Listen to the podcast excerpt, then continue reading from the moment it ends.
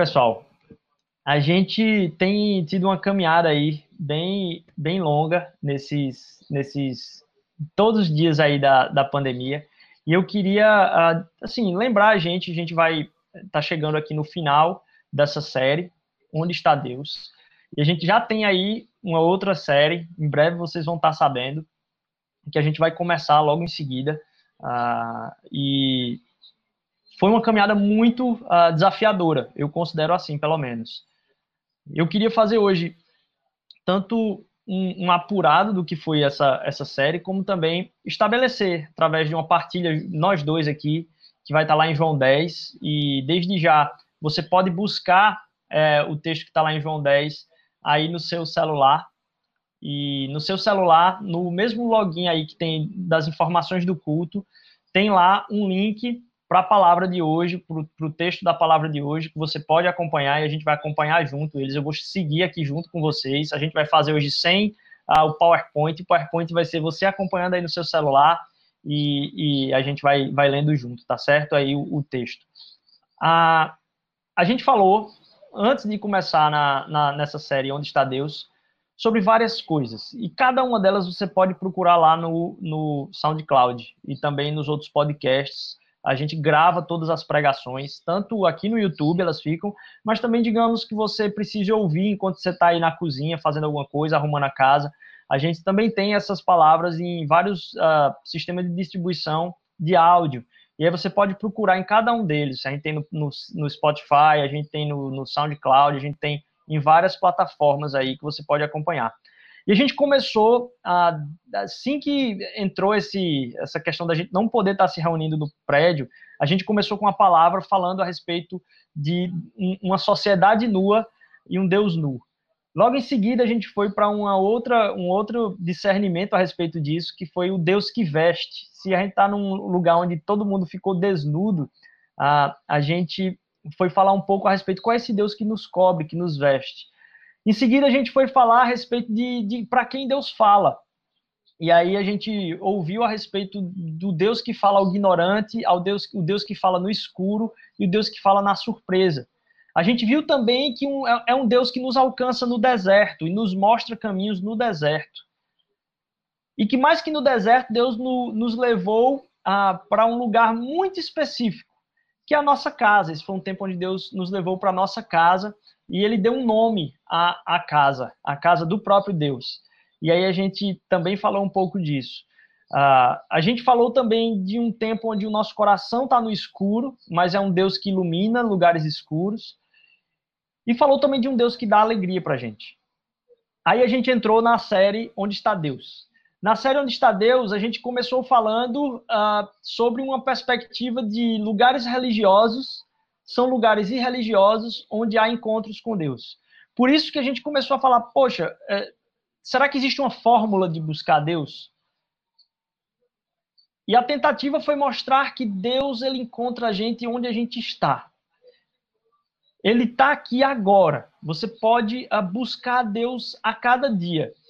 E isso também foi uma, uma tentativa da gente uh, tirar o vínculo e o pensamento a respeito de uma religiosidade profunda de uma forma que você não tem como enquadrar Deus.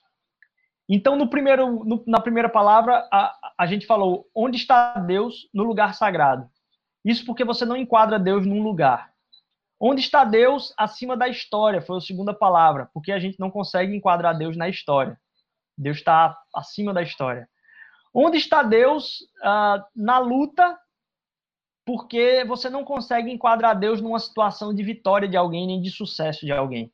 Porque uma pessoa está tendo sucesso na vida não significa ah, que aquela pessoa está tendo um relacionamento com Deus e ela está encontrando Deus. E porque você não está se enxergando numa situação de sucesso, não é por isso que Deus não está presente do seu lado. Então você não consegue enquadrar Deus em ah, retratos de vitória nem, nem nada parecido. Ah, você não consegue também encontrar Deus ah, numa noção de estático, de um Deus estático porque Deus ele está em movimento e a gente viu através de várias crises relacionais, uh, inclusive políticas dentro desse tempo, uh, a gente falou um pouquinho sobre Deus que está no sangue, um Deus de compaixão, um Deus que se move na direção do outro, um Deus que busca ouvir o outro primeiro. Mas beleza, se a gente vai falar de um Deus que está na terra também, foi o que a gente falou, ah, porque a gente pensa em obediência. Você não consegue enquadrar Deus também num, num posicionamento. A gente exige muito posicionamento dos outros e aí a gente quer enquadrar Deus se alguém deu um certo tipo de posicionamento. A gente não consegue enquadrar Deus em posicionamentos. Mas a gente não consegue enquadrar Deus num tipo de pessoa. E aí a gente teve uma palavra ah, bem estranha né, no título, que é Deus no bordel.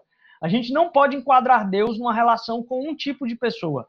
E por último, a gente não pode enquadrar Deus numa situação sentimental minha. Deus no medo. Porque não existe nenhum tipo de situação sentimental que eu tenha, nenhum quadro emocional que eu tenha onde Deus não está presente.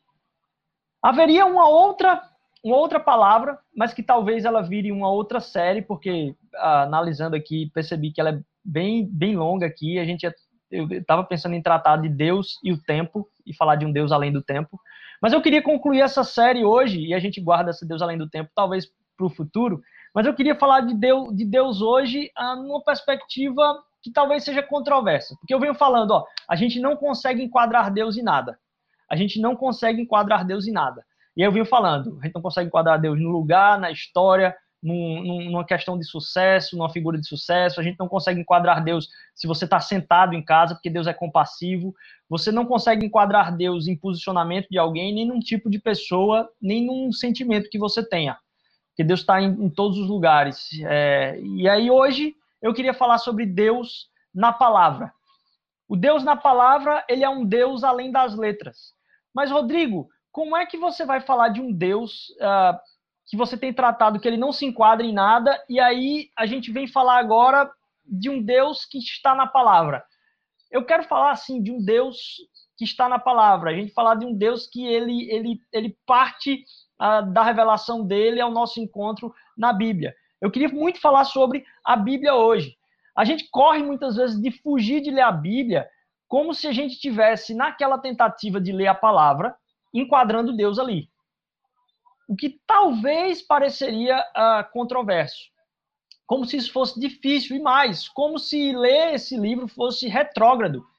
Talvez você tenha algumas dúvidas a respeito da Bíblia, talvez ali nem tudo seja verdade. Como saber o que é a Bíblia? Porque se a gente vem falando de não enquadrar Deus, como é que a gente vai falar a respeito da Bíblia e da importância da Bíblia se aquilo ali é um, um livro? E aí, como a gente avalia, então, o que é a Bíblia? Qual é a relação que a gente tem que ter com a Bíblia e qual a perspectiva que a gente tem que ter com a Bíblia? E aí você já viu que o texto que a gente vai ler hoje está lá em João 10, que está lá no site, a gente vai já para ele. É, mas como saber o que é a Bíblia? Quem é Jesus? Como que a gente crê a, a, respeito do que a Bíblia fala conosco? Se talvez você tenha pensado, poxa, mas era para uma sociedade diferente, era para um contexto diferente. Ah.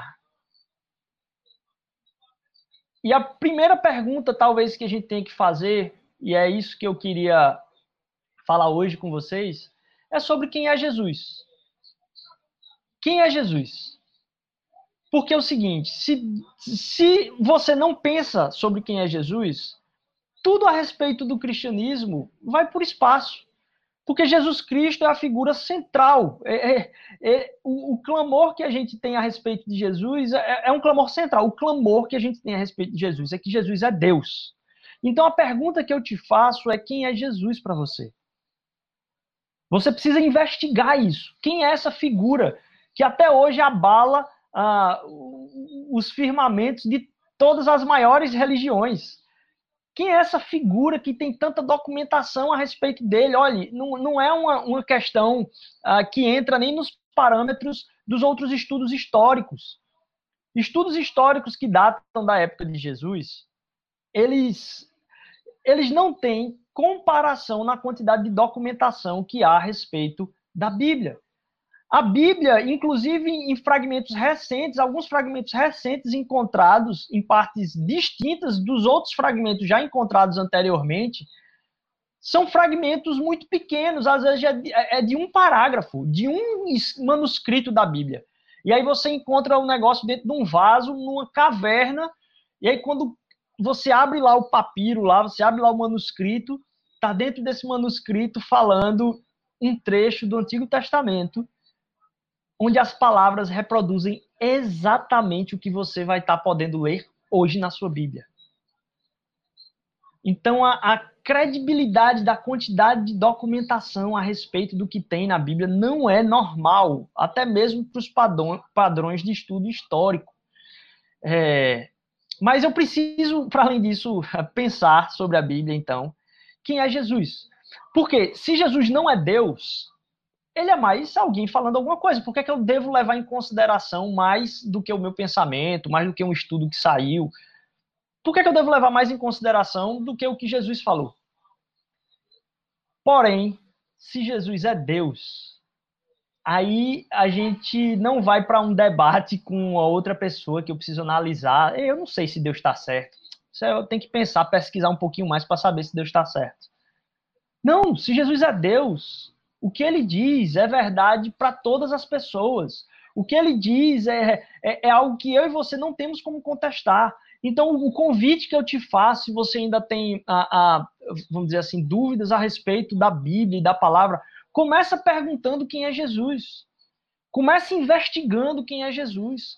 Começa buscando e, e tentando tirar dúvida. A gente, como igreja, como comunidade, a gente se coloca à disposição de você, de te ajudar a tirar essas dúvidas. E a gente a, a, se dispõe a caminhar com você, inclusive se você discordar completamente do que a gente acredita. Você é muito bem-vindo. Se você não acredita em nada do que a gente está falando, eu queria que você se sentisse muito bem-vindo. A gente, o evangelho que a gente realmente acredita, ele nos obriga não só a tratar todas as pessoas que concordam ou não concordam com a gente bem, por obediência, mas ele nos força, numa relação com Jesus, a tornar o nosso coração tão receptivo e compassivo com quem discorda de nós, mas com quem é inimigo da gente. O próprio Jesus vai dizer: olha, se você concorda e trata bem seus amigos, que tipo de, de espiritualidade é essa? A espiritualidade que Jesus vem trazer para o nosso coração como Deus é de alguém que, mesmo na pessoa que não só discorde, mas que seja inimigo. E eu não estou levando nem isso em conta. Então, é, é, é não estou nem colocando aqui que a gente tem alguém aqui assistindo a gente que é inimigo, de forma nenhuma. Mas se nem sendo inimigo, se você discorda, eu te convido demais a pesquisar quem é Jesus. Quem é essa figura que é central para a história? A, a, a duvidar a respeito das suas próprias dúvidas. E falar a respeito de onde está Deus hoje, tratar a respeito de um Deus que está na palavra, eu quero dizer para você que quanto mais a gente busca a palavra, mais Jesus Cristo vai nos transformando. E a gente vai ver o porquê nesse exato momento. E aí eu vou pedir que você vá então lá para o capítulo de João, do Evangelho de João, capítulo 10. Mas eu peço que você acesse isso pelo WhatsApp eu peço que você acesse isso, uh, ou pelo WhatsApp, não, pelo, pelo, pela página que a gente colocou aí disponível para você. Porque a gente vai fazer uma leitura aqui junto, certo?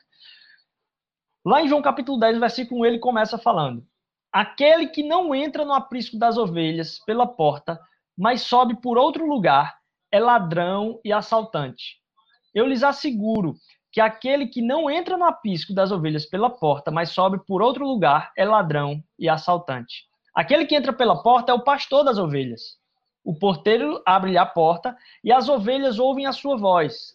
Ele chama as suas ovelhas pelo nome e as leva para fora. Depois de conduzir para fora todas as suas ovelhas, vai adiante delas e estas o seguem, porque conhecem a sua voz. Mas nunca seguirão um estranho, na verdade fugirão dele, porque não reconhecem a voz de estranhos. Jesus usou essa comparação mas eles não compreenderam o que ele estava falando. Então, quem é que estava falando aqui? Jesus. Então, vamos, vamos questionar aqui quem é esse Jesus. Perceba. Então, Jesus afirmou: Eu digo-lhes a, digo a verdade. Eu sou a porta das ovelhas. Pausa por um momento. Jesus é a porta das ovelhas. Como é que alguém que é admirável dá uma declaração a respeito de si mesmo desse jeito? Eu sou a porta das ovelhas. Esse cara você já fica com a pulga atrás da orelha de alguém que fala um negócio desse. Mas logo em seguida, ele continua: Todos que ouviram, que vieram antes de mim, eram ladrões e assaltantes, mas as ovelhas não o ouviram. Eu sou a porta, quem entra por mim será salvo. Entrará e sairá e encontrará pastagem. Ora, Deus está falando aqui, eu sou a porta. Quem entra por mim será salvo. Será que isso é um professor simplesmente que está falando ali? É, eu não percebo uma conexão, não sei se você percebe, a respeito de algum ensinamento específico de um professor. Ele está clamando alguma coisa a respeito dele aqui. Ele diz assim: ó, o ladrão vem para furtar, matar e destruir. Eu vim para que tenham vida e a tenham plenamente. Eu sou o bom pastor, o bom pastor da vida pelas ovelhas. Ora, quem é que fala assim a respeito de si mesmo? Que loucura é essa? Eu sou o bom pastor. E aí você tem aí embaixo o que é isso? Se você clicar nessa setinha que tem aí, provavelmente vai abrir o texto que está dentro da setinha. Imagine então agora os professores verem ele falar a respeito que eu sou o bom pastor. Quando, na verdade, isso estava muito gravado na cabeça deles. Eu, o Senhor é o meu pastor. De nada terei falta. Perceba a associação que Jesus faz aqui. Eu sou o bom pastor. Eu não terei falta. E aí Jesus vem dizer: olha, o pastor vai dar a vida pelas ovelhas. Há um preenchimento sacrificial aqui do que Deus quer fazer com o seu povo através da vida de quem é o verdadeiro pastor. Continuando, o assalariado não é o pastor a quem as ovelhas pertencem. Assim, quando você vê o lobo, que o lobo vem, abandona as ovelhas e foge. Então o lobo ataca o rebanho e o dispersa. Ele foge porque é assalariado e não se importa com as ovelhas. Eu sou o bom pastor, conheço as minhas ovelhas e elas me conhecem. Assim como o pai conhece e eu conheço o pai, e dou a minha vida pelas ovelhas. Tem outras ovelhas que não são desse aprisco. É necessário que eu as conduza também. Elas ouvirão a minha voz e haverá um só rebanho, um só pastor. De novo, Jesus está falando aqui: eu sou o bom pastor. Eu conheço as minhas ovelhas. Assim como o Pai me conhece, eu conheço o Pai. Ora, para os judeus que têm isso gravado, o Salmo 23 está sendo falado da boca de Jesus a respeito dele mesmo. É, é muita prepotência. É muita arrogância da parte de alguém querer falar um negócio desse. Eu vou saltar aí, ah, porque aí a gente começa a crítica dos fariseus a respeito de Jesus. E aí, perto desse texto que está em vermelho aí, eles vão dizer: olha, muitos deles diziam, ele está endemoniado enlouqueceu. Por que ouvi-lo? Mas outros diziam: essas palavras não são de um endemoniado. Porque pode um demônio abrir os olhos dos cegos? Isso está colocado aí porque no capítulo anterior Jesus tinha curado um cego. E a gente já falou desse texto aqui em uma outra mensagem dessa mesma série. E aí, logo em seguida, diz: parou aí. Os fariseus criticaram Jesus, dizendo que ele é, é podia estar endemoniado. O que o texto vai dizer agora aqui, um outro dia celebrava-se a festa da dedicação em Jerusalém, e era inverno. Jesus estava no templo, caminhando pelo pórtico de Salomão. Os judeus reuniram-se ao redor dele e perguntaram: até quando nos deixará em suspense? Se você é o Cristo, diga-nos abertamente. E aí você vê aí, então, como que estava Jerusalém. E aí você pode clicar na setinha aí, para você ter aí uma ideia do que é que estava acontecendo ali. Em Jerusalém estava tendo festa. Imagine aí Jesus passeando num lugar que tivesse cheio de festa, ah, ah, como talvez aí em Caruaru, na época de São João. E aí, do nada, os caras os cercam de novo e dizem: Olha, por favor, e é o que a gente vai ler logo em seguida, por favor, vocês querem fazer o que aqui? Aí eles colocam: Você vai deixar nossa alma em suspenso. Me diga logo o que é que você quer dizer com tudo isso que você está falando. E aí Jesus respondeu: Eu já lhes disse, mas vocês não creem. As obras que eu realizo em nome do meu Pai falam por mim. Mas vocês não creem porque não são minhas ovelhas. As minhas ovelhas ouvem minha voz, eu as conheço e elas me seguem. Eu lhes dou a vida eterna e elas jamais perecerão.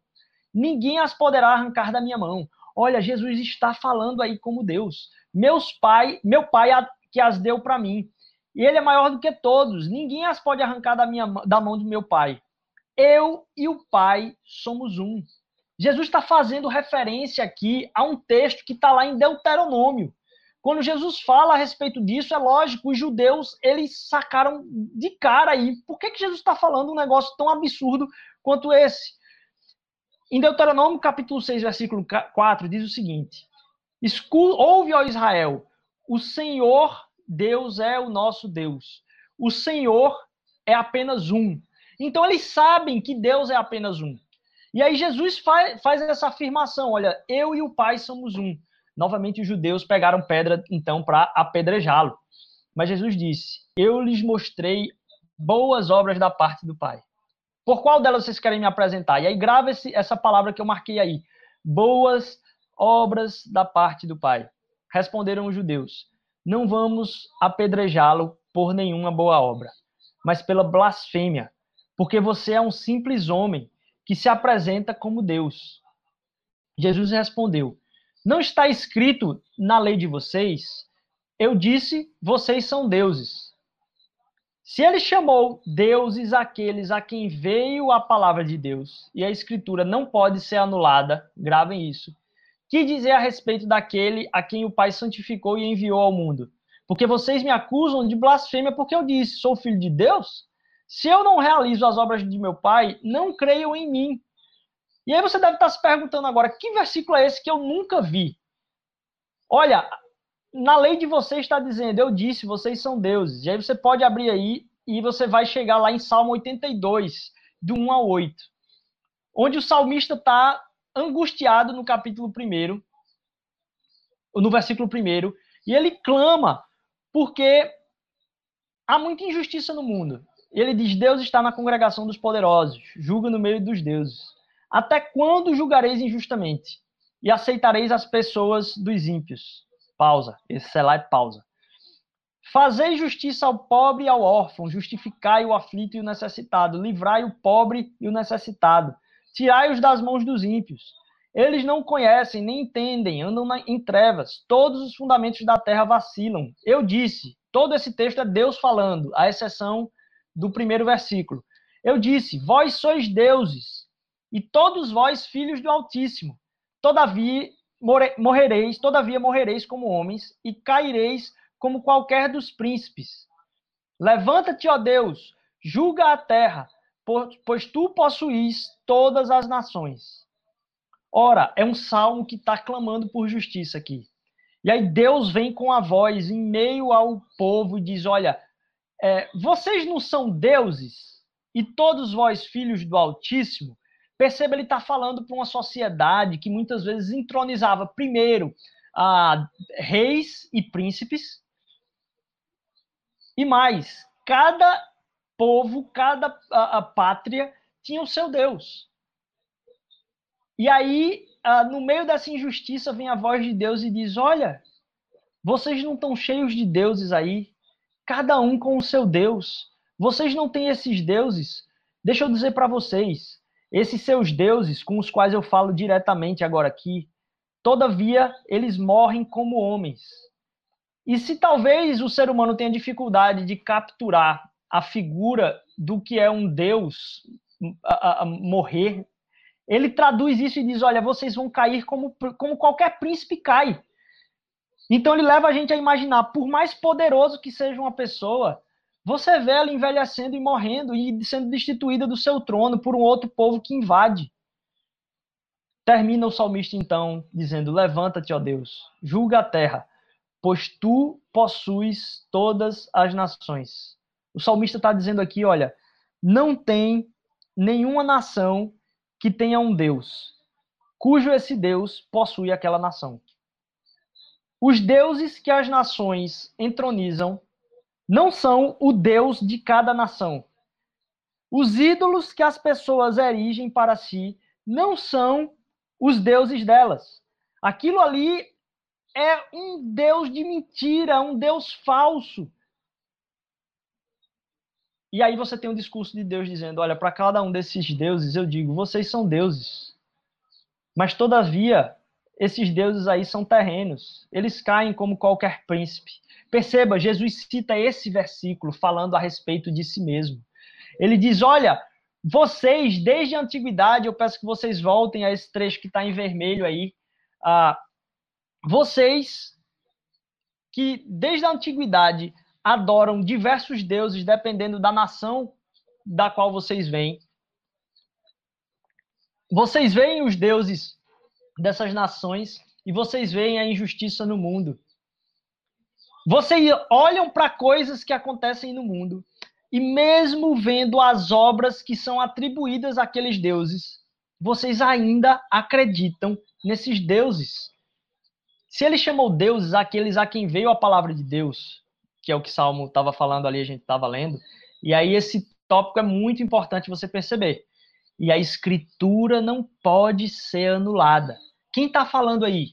É Jesus. E a gente tem que decidir a respeito uh, de quem Jesus é. De como a gente vai tratar tudo aquilo que é a verdade que sai da boca de Jesus. Porque é ele mesmo que diz que a escritura não pode ser anulada. Então, se Jesus é Deus, eu não tenho como entrar num debate e dizer, pô, mas eu não sei como é que funciona isso tal. Não, Jesus tinha o compilado uh, dos escritos uh, que estavam lá em Salmos, em Deuteronômio, é tanto que ele cita eles aqui. E ao citá-los, ele fala isso a respeito da Escritura. Olha, isso que foi revelado a vocês em palavra, e coletado, e testemunhado em comunidade, vivido como comunidade do povo de Israel, isso que Deus tem falado a vocês, comunidade do povo de Israel, isso não pode ser anulado. Então, a autoridade de como a gente trata a palavra de Deus deve vir depois de uma pergunta: quem é Jesus? Mas perceba que essa pergunta é perigosa, porque se você for falar de alguém que não, Jesus é um cara muito iluminado. Jesus é o espírito mais iluminado que existe, que já existiu, a pessoa com maior intelectualidade que teve. É, ao mesmo tempo, é o cara que disse assim: Olha, eu e Deus somos um. Quem acredita em Deus tem que aceitar o que eu estou falando. Eu sou a porta. Eu sou, eu sou o bom pastor. Ele não está falando, olha, eu sou um dos professores de Deus. Não, ele está dizendo, eu sou o bom pastor. Aquilo que vocês cantaram para Deus lá no Salmo 23, o Senhor é o meu pastor e nada me faltará, que reflete aquilo que está em Deuteronômio 6, que diz, olha, escuta, Israel, o Senhor Deus é, é o único Deus de vocês e esse Deus é um só. Então eu estou dizendo numa tacada só para vocês que eu sou o bom pastor, e mais, que eu e o Pai somos um. Esse um que Deus disse que é ele, sou eu. e logo em seguida citar esse salmo, ele continua dizendo o seguinte: Mas se eu realizo essas obras, antes de a gente ir para Salmos, a gente leu: Se eu não realizo as obras de meu Pai, não creio em mim. Aí ele cita o salmo. E aí logo em seguida ele continua: Mas se eu as realizo, mesmo que não creiam em mim, creiam nas obras. Por quê? Porque esse salmo estava dizendo: se tem, é, é, se tem um Deus aí, por que, que tem essa injustiça no mundo? E aí Deus responde: olha, vocês estão cultuando outros deuses. Tem outras coisas que vocês chamam de Deus. Isso que vocês dizem que vocês se referem a mim, vocês se referem a outras coisas aí.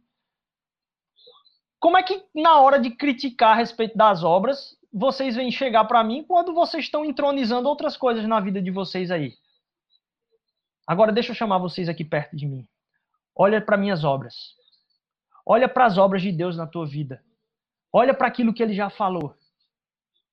Olha para aquilo que ele já testemunhou no seu coração. Que você não tem nem como duvidar. Você pode duvidar numa conversa, numa discussão com outra pessoa, mas aquilo que Deus fez na sua vida já, aquilo que ele já falou para você, que você ficou com aquela interrogação gigante aqui na sua cabeça, que só você sabe, e mais ninguém, porque a experiência foi sua. Não tem como você não testemunhar contra essas obras de Deus na sua vida.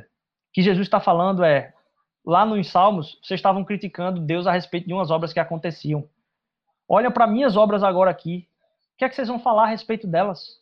E mais, deixa eu dizer, aquela palavra que está falando lá é verdade. E eu sou aquele que estava falando lá, porque eu e Deus somos um. E aí, para finalizar aí, os, os, os judeus tentam prendê-lo eu quis passear com vocês nesse texto para a gente uh, pensar a respeito da profundidade da palavra de Deus.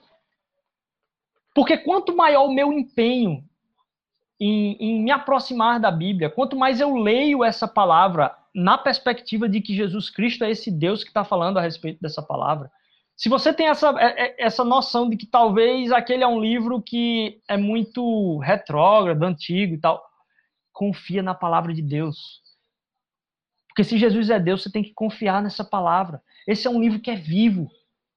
Quanto mais você lê, mais amoroso e compassivo você se torna.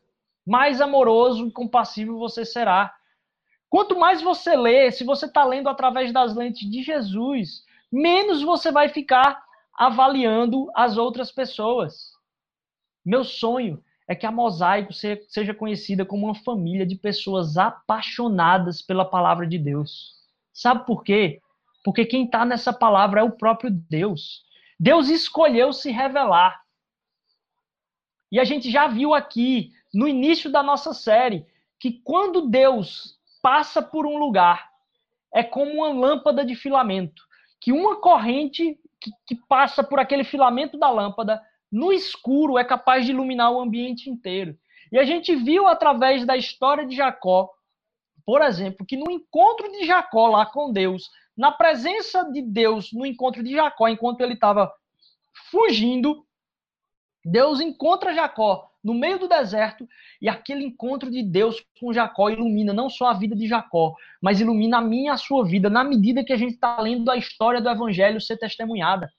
Essas palavras malucas que a gente falou aqui a respeito de situações extremas, como no caso da mulher que fugiu, sendo expulsa por, por Sara semana passada, com medo, grávida, na beira de um poço, tendo sido encontrada por Deus, e a gente falar que Deus encontra a, a, a, com a gente no meio do medo. A gente falar a respeito da história de uma mulher que, que se fingiu de prostituta para conseguir a herança do seu sogro e tendo relações sexuais com o seu sogro. E a gente vê de um Deus que fala no meio daquilo tudo ali. Tudo isso tá. É, essa história de redenção, essa história de graça, essa história de misericórdia, todas elas são encontradas na Bíblia. Eu não estou tirando essas histórias de nenhum outro lugar, porque esse evangelho é abarcado ali na Bíblia.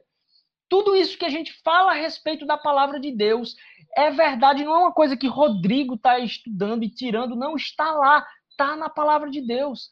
É o mesmo lugar onde a gente encontra as histórias de misericórdia e graça. Meu sonho, de novo, é que a Mosaico seja conhecida como uma família de pessoas apaixonadas por Deus através da palavra. Sabe por quê? Porque Deus escolheu encontrar você aqui, hoje e agora. A presença de Deus está no nosso meio. A gente veio falar dessa série para perguntar se onde está Deus, para que a gente entenda que a gente não enquadra ele em lugar nenhum. É ele que escolhe a forma de revelar-se a nós. Você já se viu sendo encontrado por Deus numa situação inusitada na sua vida? Você já se viu sendo encontrado por Deus e visitado através de alguma coisa, mesmo que você duvide, disse, eu não sei se é verdade. Lá no fundo você sabe que aquilo ali é muito estranho ter acontecido com você. Numa situação muito inusitada, pois é Deus que escolhe onde ele encontra, a forma como ele encontra. E ele é capaz de te encontrar no teu dia a dia. Se é ele que encontra e ele faz isso na sua vida, na história toda, o que a gente lê na palavra é ele se encontrando com as pessoas que ele se escolheu, com, ele, com que ele escolheu.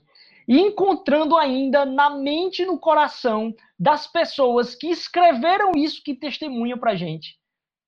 Porque as pessoas que escreveram isso que é testemunhado para gente hoje aqui tiveram um encontro com Deus e estão escrevendo a partir dessa experiência.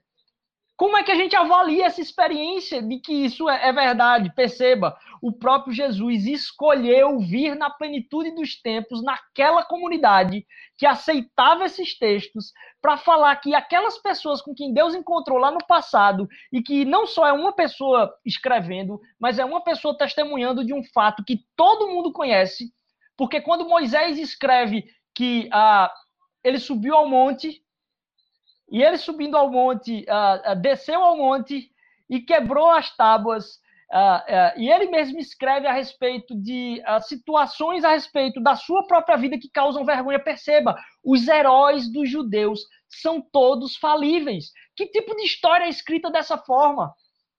As civilizações, elas destroem as histórias que contam a respeito da sua vergonha. Não é isso que eu e você queremos fazer. Aquilo que traz vergonha para a nossa vida, a gente quer esquecer a história da vida desse povo é construída e enaltecida em cima de vergonha e falibilidade após falha. E o que Deus faz é encontrar com esse povo e escolher esse povo que tem toda a sua história escrita de pessoas falhas, cheias de pecado. E Jesus vem no meio desse povo para dizer, olha, tudo aquilo que Deus encontrou com aquela galera todinha ali atrás, eu estou vindo aqui testificar para vocês. Eu estava sendo escrito por meio dessa história. Quem estava escrevendo essa história primeiro era o próprio Deus, e esse Deus sou eu mas mais do que isso, eu sou aquele que estava sendo escrito lá, não só a, a respeito daquele tempo, não só a respeito daquele, a, a, daquele momento ali, ele dizendo: olha, é, eu sou aquele mesmo Deus que estava no passado.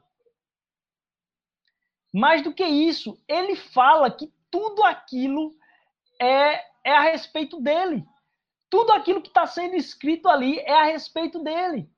A gente pode, a gente pode ver o que está ah, ah, sendo testemunhado por Jesus quando os discípulos estão em dúvida depois da morte do próprio Jesus ah, e, e, que eles estavam em dúvida sobre tudo o que aconteceu. No domingo eles acordam e quando eles acordam no, no domingo eles vão buscar, ah, poxa, parece que tudo aquilo que a gente acreditava, a gente sonhava a respeito desse grande mestre, a respeito dessa, dessa grande realidade, parece que tudo isso não passa de uma, de uma grande mentira.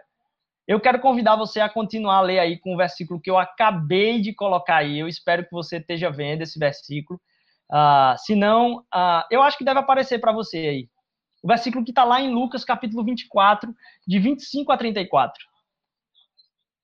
Ele lhes disse: como vocês custam a entender e como demoram a crer em tudo que os profetas falaram. Não devia vir o Cristo sofrer estas coisas para entrar na sua glória? E começando por, por quem que ele começou? E começando por Moisés. E começando por Moisés e todos os profetas, explicou-lhes o que constava a respeito dele em todas as escrituras. Eu convido você a ir lá para o final do, da página da pregação que você está aí e acompanhar comigo aí. E começando por Moisés e todos os profetas, explicou-lhes que o que constava a respeito dele, dele quem? Jesus. Jesus está dizendo, olha, em João 10, eu sou aquele Deus. Mas mais, tudo aquilo que aquele Deus encontrou com aquelas pessoas, em todos os seus familiares lá do passado, aqueles ali que estavam sendo iluminados, estavam escrevendo a respeito de mim, para que vocês entendam que eu vim encontrar com vocês. Então, começando por Moisés, ele começou a explicar a respeito de si. E ao se aproximarem do povoado para o qual estavam indo, Jesus fez como quem ia mais adiante. Mas eles insistiram muito com ele, disse: Fique conosco, pois a noite já vem, o dia já está quase findando. Então ele entrou para ficar com eles. Quando ele estava à mesa, tomou o pão, deu graça, partiu e deu a eles. Então os olhos deles foram abertos e o reconheceram. E ele desapareceu da vista deles. Perguntaram-se uns aos outros, um ao outro: Não estavam ardendo os nossos corações dentro de nós quando ele nos falava no caminho e expunha o quê? As escrituras. Levantaram-se e voltaram imediatamente para Jerusalém, e ali encontraram os onze e os que estavam com ele reunidos, que diziam: É verdade, o Senhor ressuscitou e apareceu a Simão. Todo esse nosso passeio por João 10, todo esse nosso passeio aqui agora em Lucas 24, é para que a gente sonhe cada dia mais. Em ter na escritura, em ter na palavra algo que é verdade para a nossa vida hoje. Algo que é realidade, que pode nos transformar. Perceba, não é algo que você precisa se esforçar para acreditar. Não, acredita na palavra de Jesus, acredita na obra de Jesus, acredita naquilo que Jesus falou a respeito da própria Escritura.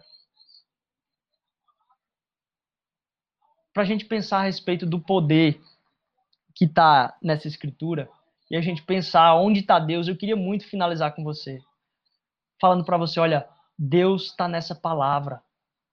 Ele vai além da letra, porque não, só, não é só a letra, é o espírito o Espírito de, de Cristo Jesus testifica no nosso coração, o Espírito Santo, a respeito das verdades de que isso tudo aqui que está escrito na Bíblia é a respeito dele, do próprio Jesus. O que Jesus fala lá em Lucas 24 é: olha, ah, onde é que eu vou encontrar Jesus? Porque, perceba, ali está um, um contexto de dois discípulos chateados e tristes, porque, poxa, passou o tempo da gente estar tá com Jesus, né? Passou o tempo da gente estar tá com Jesus, a gente nem sabe se isso é verdade. É, e quando chega alguém ah, ali naquele lugar, é, e era uma época de festa, porque era o tempo da festa da Páscoa, e Jesus pergunta o que, é que aconteceu. E ele diz: Você não sabe o que está acontecendo. É como alguém que chegasse no meio da festa de Caruaru, mesmo, e visse uma galera quadriculada e perguntasse: por que, que vocês estão com a camiseta quadriculada? E os caras disseram: gente, sabe o que é está acontecendo aqui não, em Caruaru? Essa festa.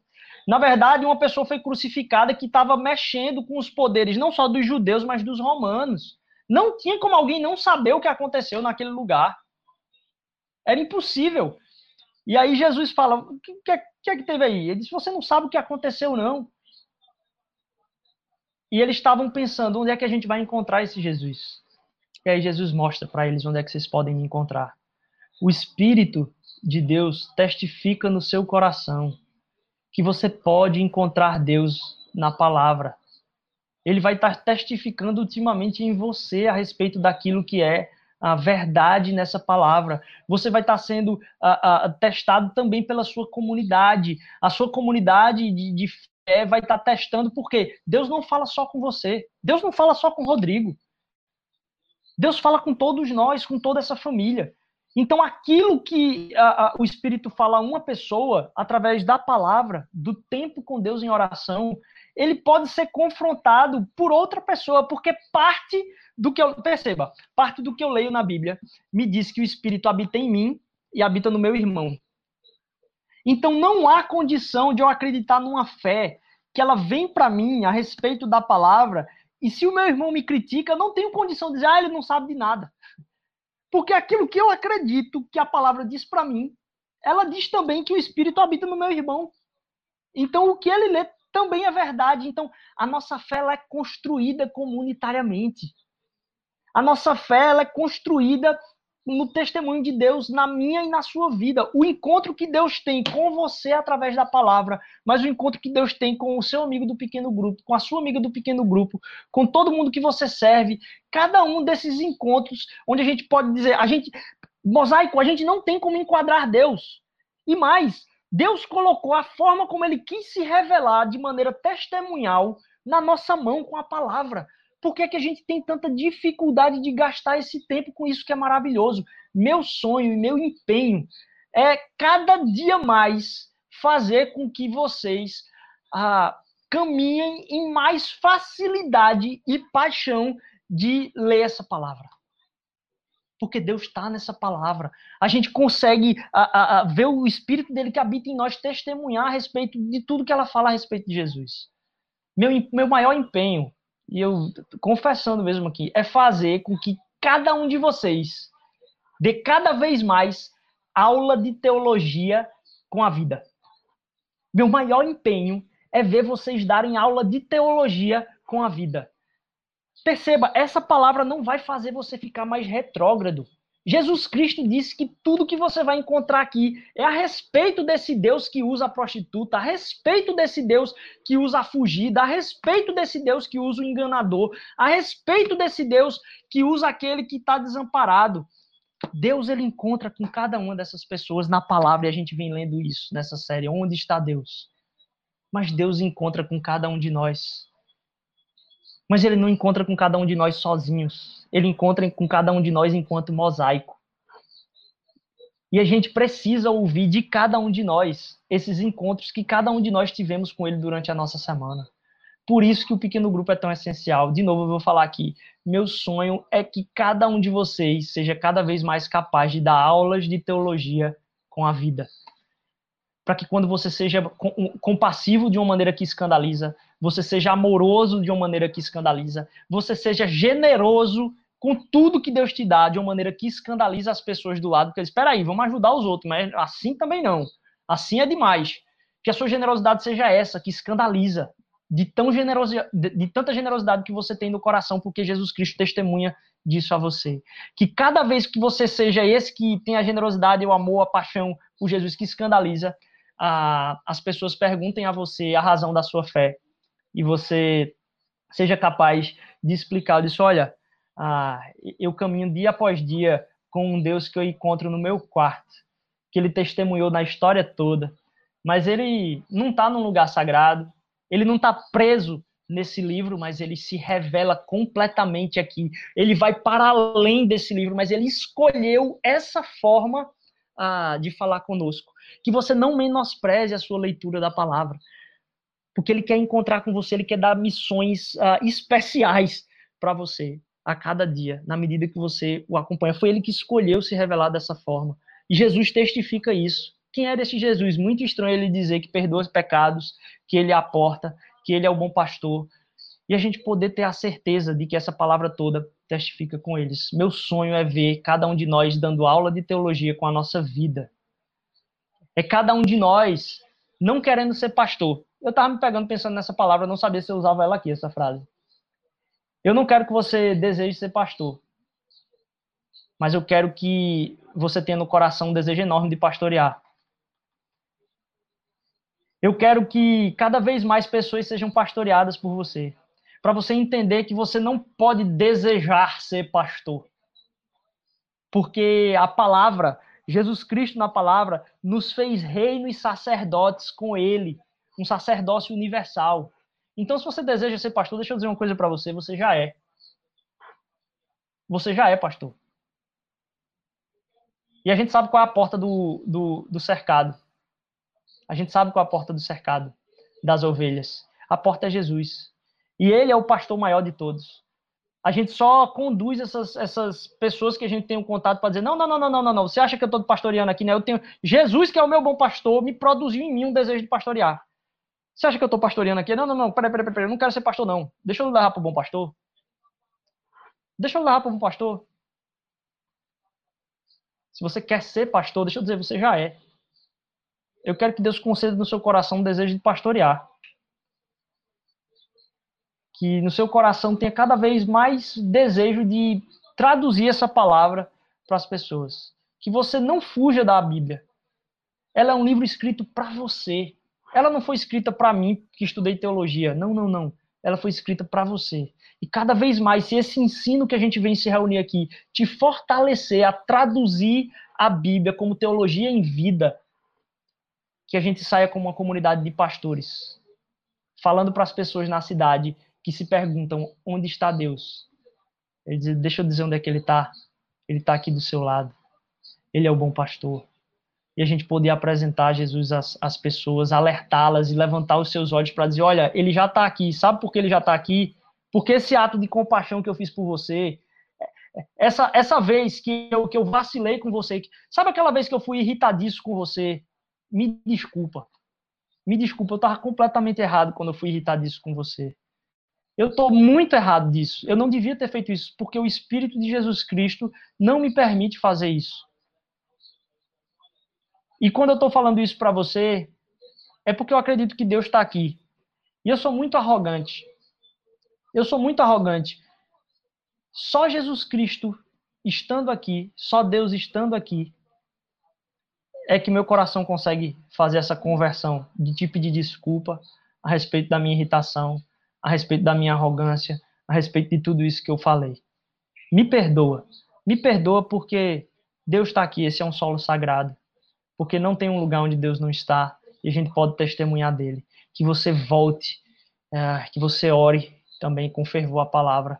Ah, Para finalizar, a gente vai ter um tempo de oração agora, junto com a ceia. Se você está uh, aí com a ceia preparada, eu peço que você convide as pessoas que estão ao redor da sua mesa para celebrar Jesus.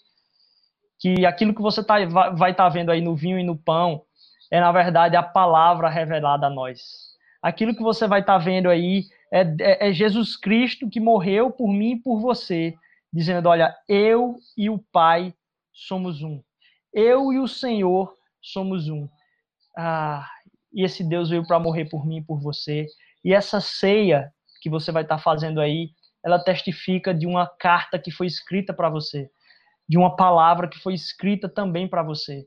Uh, não só para você, mas para nós enquanto comunidade. Porque Deus está conosco. Deus está na palavra. E Deus se revela na palavra e através da comunidade que a palavra fala, que a palavra testifica. Que você possa partilhar desse momento uh, junto conosco agora aí. Que Deus possa usar esse tempo para te abençoar, e eu queria que você visse aí, para finalizar, que quando Jesus está falando lá com, com, com os discípulos, a hora que as pessoas percebem, ah, nossa, é verdade tudo aquilo que ele falava, o coração da gente não ardia quando ele falava aquilo. Percebe que quando o coração deles é aberto, é logo em cima aí em Lucas 24, quando Jesus ah, diz o seguinte: ele, Jesus chegou perto deles, quando ele estava à mesa, ele tomou o pão, deu graças e partiu e deu a eles. Que agora, quando você estiver partindo o pão e tomando o vinho, você possa se lembrar daquele que é o que fez isso e iluminou a história como um todo. Se a gente falou do filamento no começo, aqui Jesus é, é, é, é essa corrente elétrica de Deus passando na história para ninguém deixar dúvidas a respeito disso. Que você volte à palavra, porque é lá que você vai encontrar Jesus e ele já está no seu coração testificando aquilo que, é, que ele tem para você. Essa palavra é viva, porque o Espírito que habita em mim e você é vivo, e foi ele que revelou cada uma dessas coisas. Que Deus te abençoe nesse tempo agora de, de ceia, já já a gente volta com o louvor uh, para celebrar Jesus, terminar hoje, fechando esse tempo com esse Deus que não tem lugar sagrado para ele, todo lugar é sagrado.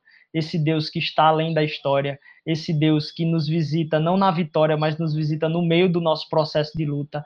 Ele nos visita em tempos de é, loucura e necessidade de compaixão, como a gente viu nesse tempo de crise relacional entre raças, por exemplo, onde uh, tanto, tanto foi feito mal a, a, a aqueles que são da mesma raça que nós e a gente gerou uma, um, uma categoria de pessoas, seja através de raça, seja através de condição financeira, e a gente percebe isso na pandemia através de categorização de acesso à saúde, e a gente diz, não, Jesus e, o Deus que você está vendo nessa injustiça, ele está na compaixão, então vá num movimento de compaixão, Deus está aqui conosco, ele encontra cada um de nós, que Deus nos abençoe nesse tempo onde a gente partilha da ceia juntos, em louvor e adoração, já já a gente volta para cantar e finalizar esse tempo de culto, tá bom? Até já já.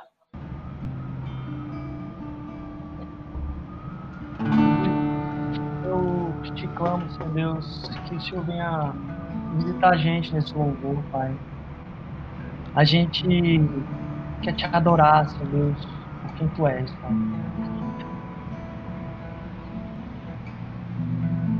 Tua misericórdia não tem fim, Senhor Deus. Não importa quanto a gente tente fugir do Senhor, tua misericórdia não tem fim. Nos faz te colocar, Senhor Deus, como prioridade na nossa jornada, na nossa caminhada. Se essa semana, Senhor Jesus, nosso tempo com o Senhor, nossa propensão e disposição de coração de se encontrar contigo, Senhor Deus, não foi aquilo que condiz com o que a gente quer que tu tenhas de representatividade na nossa vida. Ó, Senhor, vem visitar a gente, cobrir a gente com a tua misericórdia novamente, Pai. Tua palavra está acessível a todos nós, Senhor Deus. Esse tempo todo a gente tem falado a respeito de onde tu estás. Como se fosse a gente que estivesse buscando por ti, Pai. Quando tu és aquele que nos amaste primeiro, Senhor. É tu que nos procura, Senhor Deus. Somos nós que fugimos o tempo todo, Pai. Nos ajuda, Senhor Deus, a entender, Pai, que a nossa vida será só de destruição, Senhor, sem Ti. Sem Ti não há esperança, Pai. Sem Tua palavra de vida eterna, Senhor Deus, não há, não há esperança, Pai. Nos ajuda a, a pedir perdão realmente, Senhor Deus, e te colocar no devido lugar no nosso coração, Pai. Nos ajuda a ter temor do Senhor, Pai. Porque Tu és misericórdia, Senhor Deus mas a Ti há toda a honra, toda a glória, todo o louvor, Pai, porque Tu estás assentado, Senhor Deus, mais alto do mundo, Pai. Tu governas todas as coisas, Senhor Deus. Nos ajuda a caminhar em vida por temor a Ti, Senhor Deus. E a Tua busca por nós não vai depender disso mas a nossa alegria, a nossa paz vai, Senhor. A nossa alegria, a nossa paz está relacionada com a nossa submissão a Ti. Então, vem fazer isso em nós, vem fazer isso em nós como comunidade. Eu te peço em nome de Jesus, amém.